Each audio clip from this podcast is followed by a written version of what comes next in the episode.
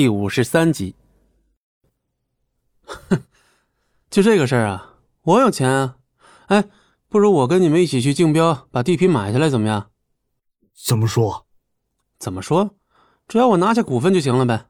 你看这两天能不能跟你们厂里面领导见面商量一下？当然行啊！李飞顿时喜上眉梢，而他们面前这几个来叫嚣的人脸色顿时大变，他们后悔啊，肠子都要青了。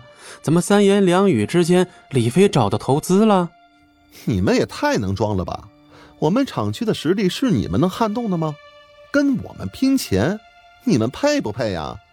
哼，很快你就知道配不配了。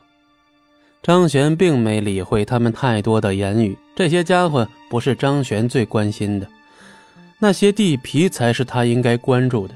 可对方却不依不饶，强硬地指着张璇一顿骂。最好是在这里直接把张璇给骂走，这样起码能够削弱李飞他们的实力。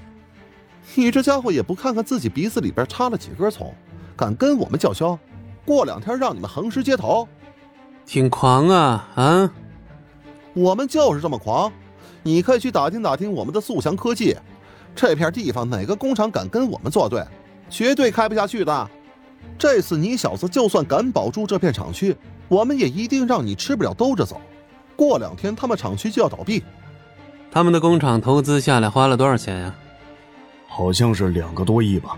最新的高新技术产业，不用像我们这种老牌工厂一样，光是设备和厂区建设就要花很多。行，既然这样，那我告诉你们，你们尽管弄。我兄弟的这个厂倒不了，你们的肯定会倒。要不要试试？这小子还挺狠的呀。你叫什么？你叫啥呀？我叫李宏达。记住老子的名字，以后我会让你哭出来。你先随便投资，我看你能投多少。去你大爷的吧！过两天招标会见，别在这废话了，滚蛋！张璇的实力完全不用担心，再加上李飞他们工厂拿下这个地皮的指标还是挺轻松的。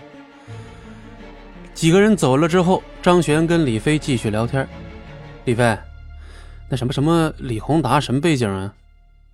他们厂长的儿子呗。难怪这么狂。张璇眼中目光闪烁，有了几分打算。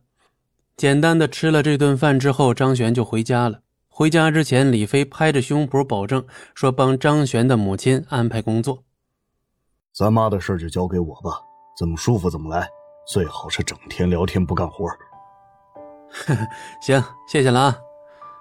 回到家中，张璇的脑海中传来一句声音：“明日刷新进入世界次数，请宿主做好准备。”明天就可以进入到其他世界中了吗？是。系统冷冰冰的声音回荡在张璇耳边，让张璇也忍不住满意的点了点头。第二天一大早，刚一醒来，张璇查询了一下系统的进入世界次数，这个体验并非是连续的，必须要转一段时间的冷却。今天张璇的体验又再度刷新，不过他还并未做好准备，所以先不准备进去。上次的体验给张璇带来了很多好处，这次要选什么体验呢？张璇傻傻憨憨的笑声引起了门外老妈的注意。哎呦，小璇在搞什么呢？呃，今天不是说出去找工作吗？啊哈 啊，没事。啊，对了，阿妈，那个工作已经安排好了。哎，那就行。没事啊，你去给人家送个礼吧，人家帮这么大的忙。没关系的，我俩好哥们儿。哎，好吧。妈，你这身体太弱了，要不要去做个检查呀？我怎么觉得你最近经常咳嗽呢？咱们现在也有钱了，身体第一位，知道吗？本集播讲完毕，感谢您的收听，我们精彩继续。